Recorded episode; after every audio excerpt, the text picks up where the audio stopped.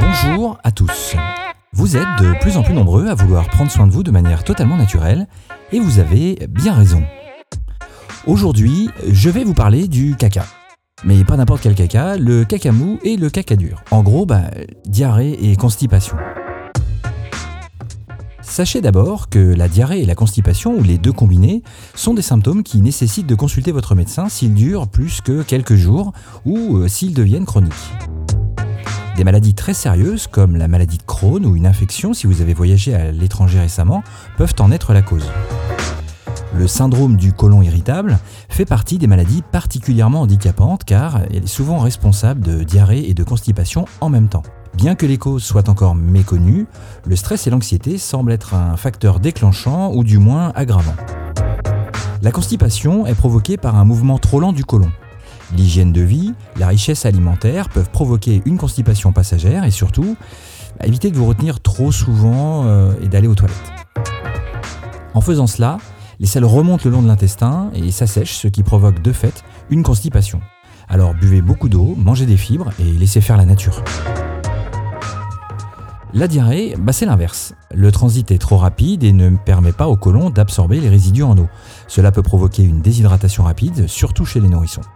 Là encore, pour compenser le manque d'eau assimilé par l'organisme, il est capital de boire très régulièrement.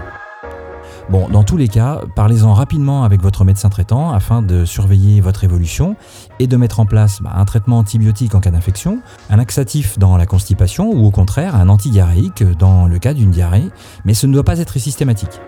Une modification de votre régime alimentaire et une surveillance de votre hydratation est généralement la base d'un premier traitement. Mais vous pouvez lui demander s'il vous recommande un traitement symptomatique pour vous accompagner et atténuer les symptômes.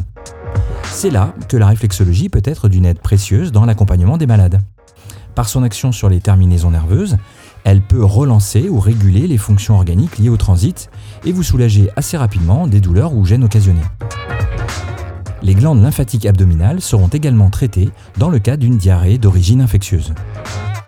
Alors pour résumer, euh, mangez léger, des aliments riches en fibres, buvez régulièrement de l'eau et en quantité, Consultez votre médecin surtout si la gêne dure trop longtemps et prenez un rendez-vous chez un réflexologue pour réduire vos symptômes.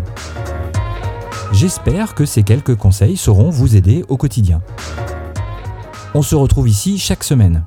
Pour rester informé, pensez à activer la petite cloche sur YouTube, à vous abonner et à lâcher un cœur, un like, un clap ou n'importe quel signe d'encouragement. Ça fait toujours plaisir et ça m'aide à avancer. Si ce sujet vous a plu, n'hésitez pas à réagir en commentaire et à le partager autour de vous. C'est fini pour aujourd'hui. C'était Gaël de la page Réflexologie Vendée.